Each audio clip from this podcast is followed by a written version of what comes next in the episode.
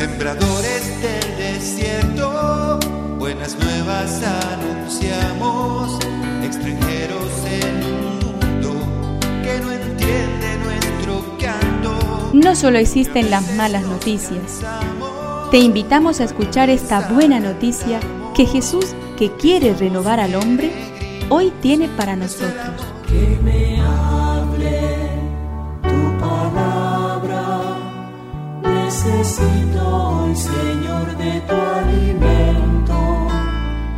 Hoy en todo el mundo se escuchará esta palabra.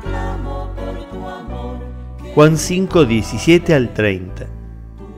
Jesús dijo a los judíos, Mi Padre trabaja siempre y yo también trabajo.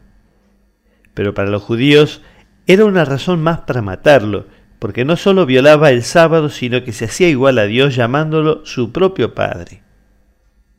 Entonces Jesús tomó la palabra diciendo, Les aseguro que el Hijo no puede hacer nada por sí mismo, sino solamente lo que ve hacer al Padre.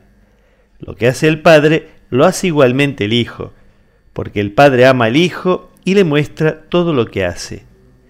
Y le mostrará obras más grandes aún, para que ustedes queden maravillados. Así como el Padre resucita a los muertos y les da vida, del mismo modo el Hijo da vida a aquel que Él quiere.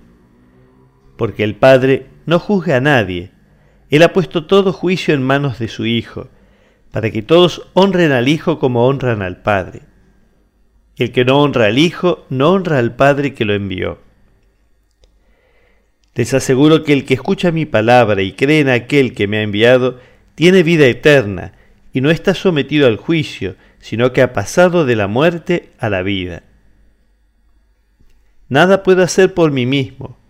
Yo juzgo de acuerdo con lo que oigo, y mi juicio es justo porque lo que yo busco no es hacer mi voluntad, sino la de aquel que me envió. Que me aliente tu espíritu. Necesito que me llenes de valor. Mi Padre trabaja siempre.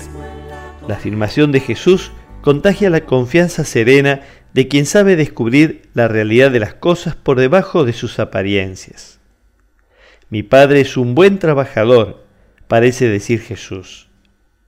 Modeló al ser humano del barro y es un diestro alfarero que conoce su oficio, sabe sacar partido de la arcilla que son y volver a rehacer cualquier vasija rota.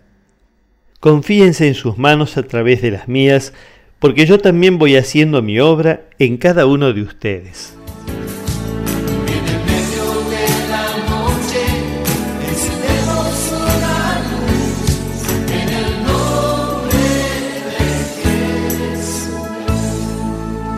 Es una contribución de la parroquia catedral para este tiempo en que Dios quiere renovar a su pueblo.